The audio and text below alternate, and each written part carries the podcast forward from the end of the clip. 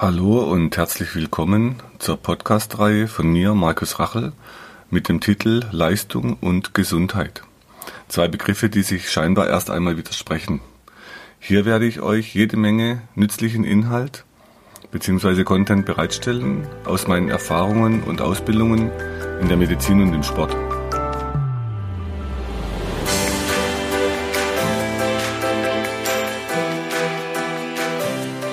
Ja, hallo, willkommen zur Episode heute. Ich habe heute einen interessanten Gast, den Mirko Thielen. Ähm, er kommt von der Mosel. Vielleicht stellst du sich dann gleich kurz vor. Und äh, schon mal eine Entschuldigung vorab, Mirko ist ein bisschen erkältet. Trotzdem hat er sich bereit erklärt, heute zu kommen. Wir sitzen in Haslach in der Praxis von meinem Bruder und er macht gerade eine Ausbildung zum Myoreflextherapeuten. Wer stellt sich gerade mal vor, Mirko? Ja, hallo, ich bin der Mirko Thielen, bin 24 Jahre alt. Ich komme aus Bredel, das ist direkt bei Zell an der Mosel. Habe heute einen weiten Weg auf mich genommen, um den Markus ein bisschen zu begleiten und mal so ein bisschen seine Behandlungsweise kennenzulernen, mich mit ihm zu unterhalten über die Fortbildung und über ja, unsere Vergangenheit mit der Physiotherapie. Ja. Also das Spannende ist jetzt, was Mirko jetzt hier macht in Haslach die zwei Tage er begleitet mich beim Behandeln am Patient. Das heißt, du bist mit dabei und es ist nicht so wie ich schau mal zu, was du machst, sondern Mirko fasst mit an. Für unsere Patienten ist es manchmal eine Herausforderung, weil halt vierhändig behandelt wird, wo manchmal schon an zwei Händen die Punkte wehtun, so dass es für uns jetzt so im Miteinander, man muss gucken, dass man nicht zu fest drückt, dass man praktisch immer über die Patienten das Gespräch führt, dass man den Patienten fragt, den Patienten was antwortet, auch wenn ich jetzt was von Mirko äh, mitteile. Und so habe ich dann viele Jahre bei meinen Lehrmeistern, war ich so an der Seite, einfach im, im Mitmachen, im Gucken, im Zuhören. Und so war meine Erfahrung, da lernt man relativ viel, wenn man will. Und man sagt so, klau mit den Augen. Wie empfindest du das denn jetzt, wenn du dabei bist? Kannst du schon was klauen? Also ich muss sagen, mir hat es auf jeden Fall schon sehr geholfen. Das ist das zweite Mal, dass ich jetzt dabei bin. Und nach dem ersten Mal geht man mit einer ganz anderen Sichtweise daran, an die Behandlung. Ich persönlich auch, weil ich bis jetzt nur diese klassische Physiotherapie kennengelernt habe. Also du bist Physiotherapeut? Genau, ich bin Physiotherapeut. Und ja, man fängt an, ganz anders zu denken, in ganz anderen Zusammenhängen und das hat mich schon deutlich weitergebracht, auch in mein, mit meinen Patienten. Was, was heißt es für dich, anders zu denken? Ähm, in der Physiotherapie habe ich gelernt, dass man da behandelt, wo es halt eben wehtut, wo der Schmerz halt eben ist. Und durch die Myoreflextherapie habe ich halt kennengelernt, dass es meistens eine ganz andere Ursache hat und dass man auch die Hintergründe äh, hinterfragen oder bedenken muss, dass man jetzt nicht unbedingt nur da behandelt, wo es halt ist in dem Moment, sondern halt eben das, den komplexen Menschen halt eben betrachtet. Okay, das war ja damals auch meine Erfahrung als Physiotherapeut. Ich habe das gemacht äh, 1993 in La ähm, war ich in der Ausbildung zum Physiotherapeut und wir haben tatsächlich so Techniken wie manuelle Therapie gelernt. Ähm, da haben wir den E1-Kurs gemacht. Das war tatsächlich am Gelenk, also ganz lokal am Gelenk, ein Drehgleiten. Wir haben versucht, am Gelenk ein Stück weit ähm, das in Gang zu kriegen. Dann gibt's Manipulationstechniken am Gelenk. Und es war schon ein sehr lokaler Denkansatz. Und äh, mein erster Lehrmeister aus, aus Freiburg, der war, der kam aus der Physik und hat damals schon immer das Gegenteil erzählt von dem, was die, sagen wir, die Orthopäden und die Neurologen uns unterrichtet hatten. Das war wie, wie ein andersrum denken. Wie war denn für dich das jetzt als Physiotherapeut, wenn du andersrum denken musst? Verwirrt dich das denn nicht mehr? Ich finde, wenn man halt eben drüber nachdenkt, verwirrt es einen nicht, sondern es ergibt einfach einen logischen Sinn, dass man ähm, ja quasi jetzt Zusammenhänge findet, wo man gar nicht so früher nachgedacht hat. Okay. Und ähm, was dann meine Erfahrung auch war, wenn man dann später die Ausbildung an der Uni in der Psychotraumatologie, wenn man so an die Geschichten von Menschen kommt, ähm, das heißt, als Physiotherapeut waren wir damals ja am Rücken zum Beispiel mit schwachen Rückenmuskeln beschäftigt und haben versucht, die dann zu stärken. Also eben auf der Ebene, wo das Problem lag, haben wir versucht zu agieren. Und über die Traumatologie kam dann so ein Schritt dazu und später natürlich die Hirnforschung extrem, dass man es in den Hintergründen viel besser erklären konnte dass man eben nicht primär den schwachen Rückenmuskeln stärkt, sondern guckt, warum ist der zu schwach und wenn jetzt das Gehirn den Muskel abschaltet, dann ist das die Schwäche ja der Schutz, aber nicht die Ursache für den Schmerz. Und das war für mich so als Physiotherapeut, wo klar war, ich muss dann für mich einen anderen Weg suchen. Und wenn ich jetzt einen Unfall habe oder damals in der, in der Klinik, in der Chirurgie, wenn wir auf der Intensivstation Patienten nach der OP betreut haben, dann war natürlich, da war klassische Physiotherapie gefragt, ganz genau an der Stelle. Also das war auch nicht immer schlecht, nur für mich war der Weg halt in die Richtung auch zu sagen, wo gibt es Zusammenhänge, die mir andere Dinge noch erklären können. Und, und so wirkt es ja bei dir auch ein bisschen, dass du da aus der Physiotherapie einen Weg suchst für mehr Zusammenhänge wahrscheinlich. Ja, stimme ich dir voll und ganz zu. Ähm, ich muss halt sagen, dass zum Beispiel nach einer OP oder sowas, sage ich mal, jetzt ein neues Hüftgelenk, da muss man halt gucken, dass man das mobilisiert bekommt und ähm, man kann natürlich die Myoreflex da auch verwenden, aber da finde ich halt erstmal so aus physiotherapeutischer Sicht, dass man den Patienten halt eben wieder mobilisiert bekommt, halt eben wichtig.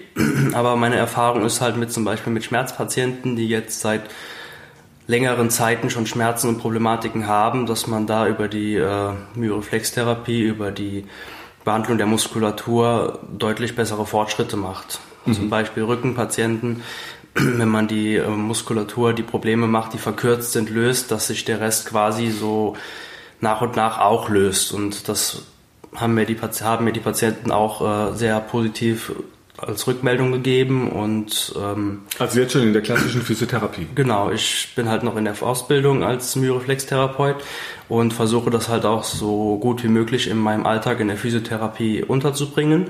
Und ja, die Feedbacks sind immer positiver und immer besser. Also die Patienten gehen, sage ich mal, mit einem Lächeln aus der Behandlung raus. Denen geht's besser, die merken, dass sich da was ändert. Und den Erfolg hatte ich vorher halt nicht so. Ah, okay. Also vorher war das anders. Ja, es war halt eher ein längerer Weg und die Schmerzen kamen auch eher wieder und es ist halt sinnvoller jetzt ähm, ja über die Myoreflex heranzugehen. Also ich habe persönlich gemerkt, dass es halt eben mehr Fortschritte bringt. Okay, wie gehen da deine Kollegen mit um und deine Chefs? Ähm, mein Chef ist Manualtherapeut der ist äh, aber sehr offen für anderes. Ich habe ihn letztens auch behandelt und er war, sage ich mal, begeistert. Also die nehmen das sehr offen an und auch die bekommen positives, Rück, äh, positives Feedback.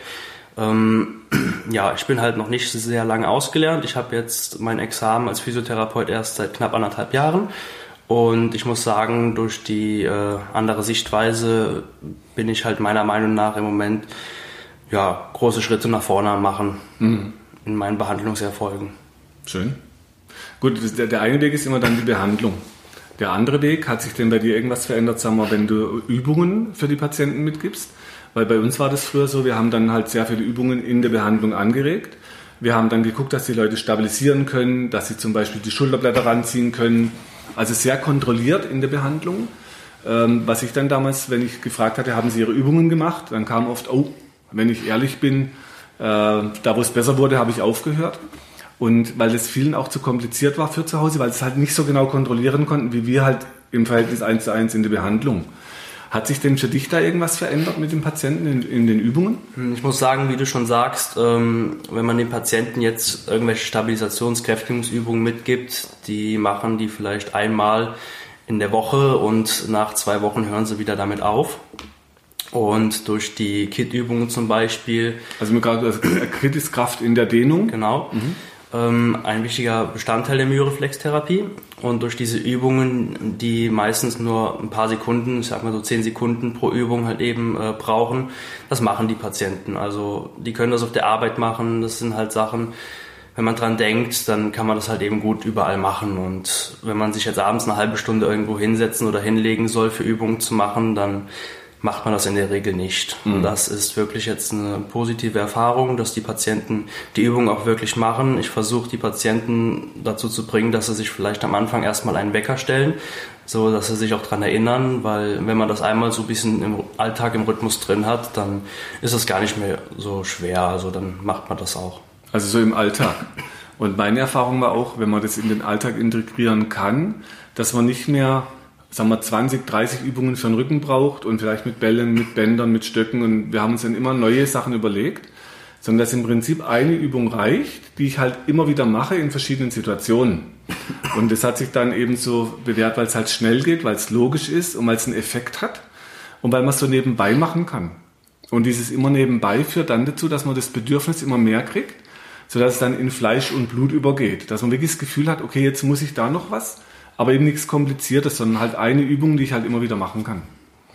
Und wenn man jetzt ähm, mal so in den Sport reinkommt, für dich persönlich, hat sich bei dir irgendwas verändert bei deinem Verhalten im Sport oder Sportarten, die du trainierst, wie du trainierst? Ähm, ich muss sagen, man versucht das natürlich auch immer umzusetzen. Ich setze die Übungen auch quasi um vor dem Training und nach dem Training und zwischendurch auch, wenn man irgendwie merkt, dass irgendwas nicht so sauber läuft, wie es soll, dann kann man die Übung auch gut mit einbauen. Und mich persönlich bringt es halt schon weiter, ob im Krafttraining, was ich persönlich auch schon seit vielen Jahren mache. Ähm, klassisches Krafttraining? Klassisches Krafttraining bin ich mittlerweile auch so ein bisschen am Anzweifeln, dass man halt eben so ein bisschen von diesem nur Krafttraining halt eben wegkommt, dass man halt eben auch die Muskulatur in die Länge trainiert. Und ähm, auch durch den Kampfsport, ich habe sehr lange Thai-Boxen gemacht und elf Jahre Judo, dass wenn man da drüber nachdenkt, dass wenn man wirklich aus einem Muskel, der die komplette Länge hat, halt eben viel mehr Kraft rausnehmen kann, dass das eigentlich schon deutlich nach vorne bringt. Oder beim Klettern, ich habe auch eine Zeit lang gebouldert, dass man merkt, dass die Muskulatur ziemlich schnell, ähm, ich sag mal, zumacht, dass die verkrampft. Und wenn die Muskulatur halt auf Länge ist, dass man da deutlich mehr, äh, ich sag mal, Ausdauer hat, was die Muskulatur angeht. Also spannenderweise ist genau dieser Effekt, wenn man den Muskel herkömmlich trainiert, mit den herkömmlichen, sagen wir, wie früher klassisch Liegestütz, ähm, Sit-Ups, ähm, Squats, dass man dann den Muskel zwar kräftigt, man hat eine Hypertrophie, also der Muskel wird dicker, baut sich auf. Das Dilemma bei dem aufgebauten Muskel, die Blutgefäße müssen durch und die Nerven. Und wenn der jetzt zuzieht, der Muskel, klemmt er sich immer wieder selber Blut und Nerv ab, was ihn ja eigentlich versorgen soll. Das heißt, dieser Muskel wird dann relativ schnell müde und wenn der länger wird und die Spannung sinkt, dann kann der viel öfters zusammenziehen, bevor er dann sauer wird. Und dadurch, dass die Spannung sinkt, bremst er seinen Gegenspieler nicht mehr so ab.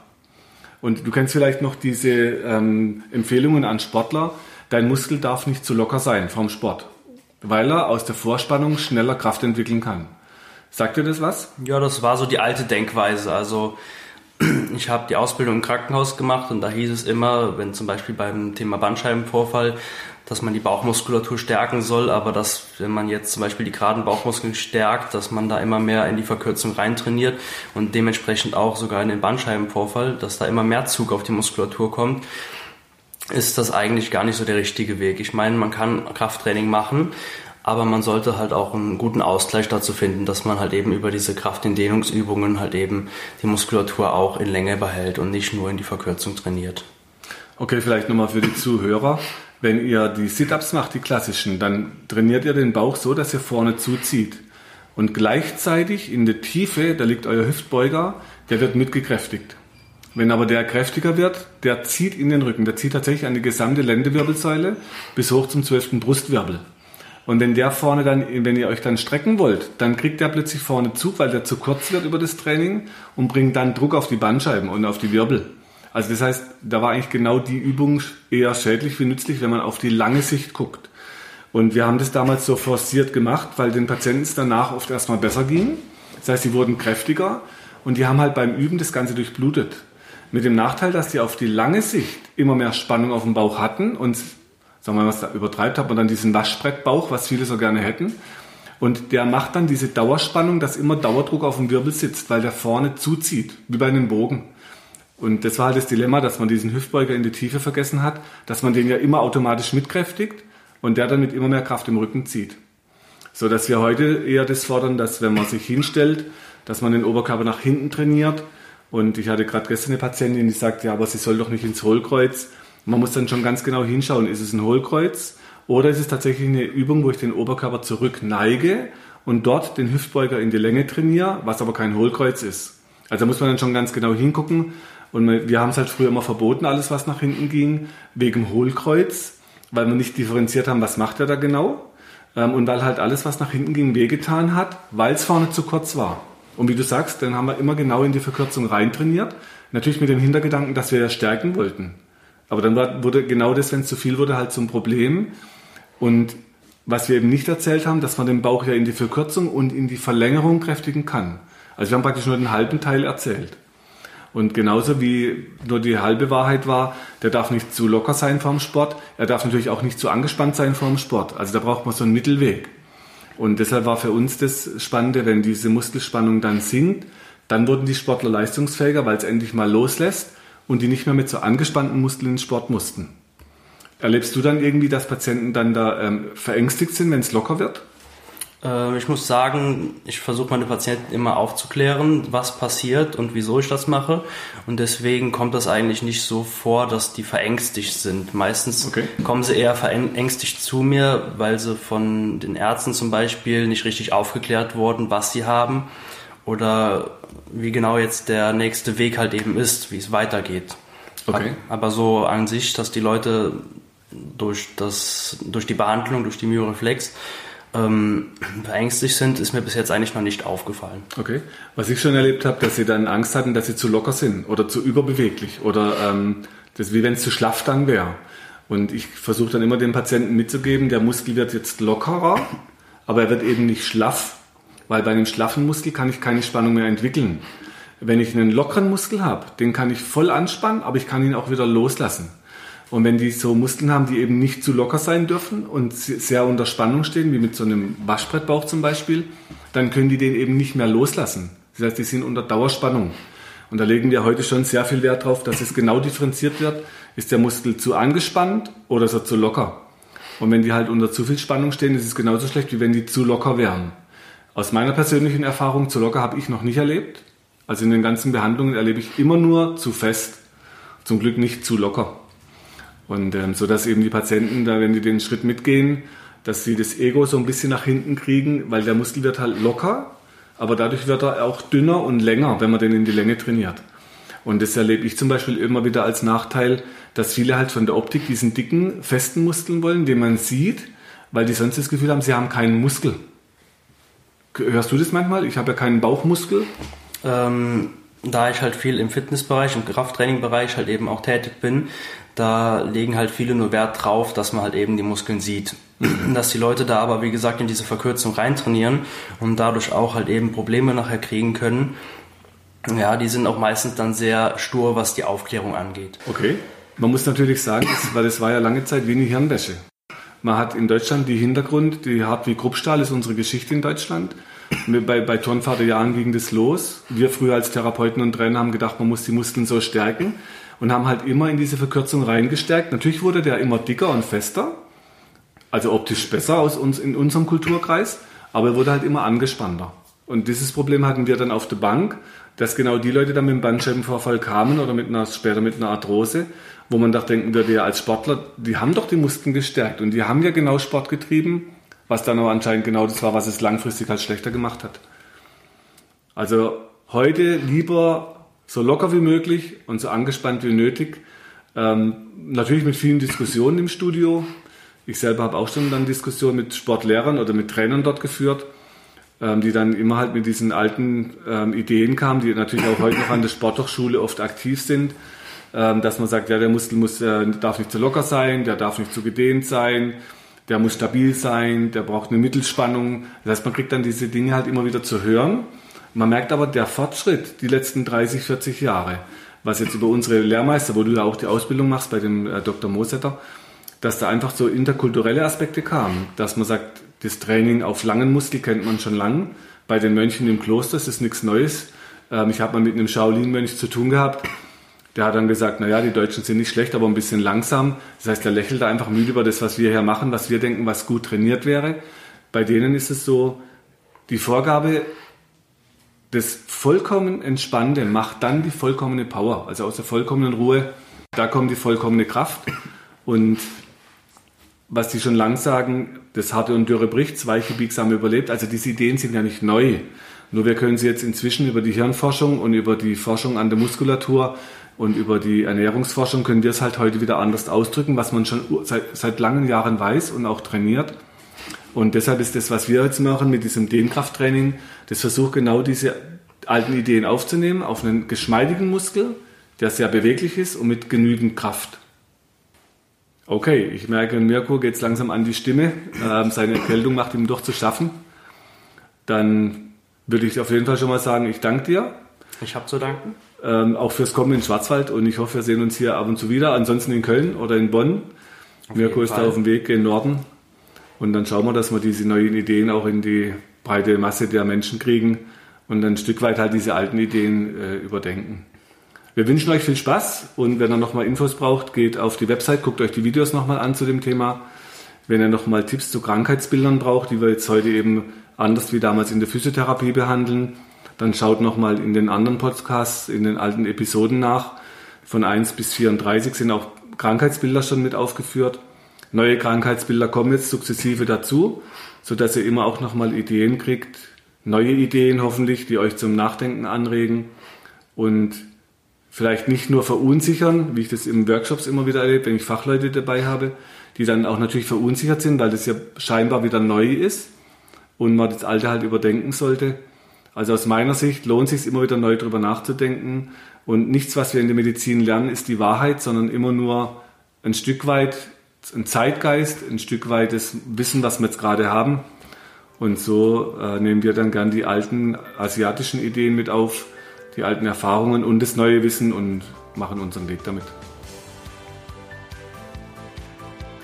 Wenn du meinst, dass dir diese Infos helfen oder du weitere Infos suchst, schau auf meiner Website unter www.muskel-gesundheit.de rein.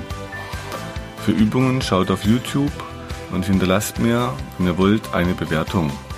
Falls ihr Fragen habt, schickt sie über die Webadresse äh, und die Mailadresse, die ihr dort findet. Bis zum nächsten Podcast. Herzlichst, euer Markus Rachel.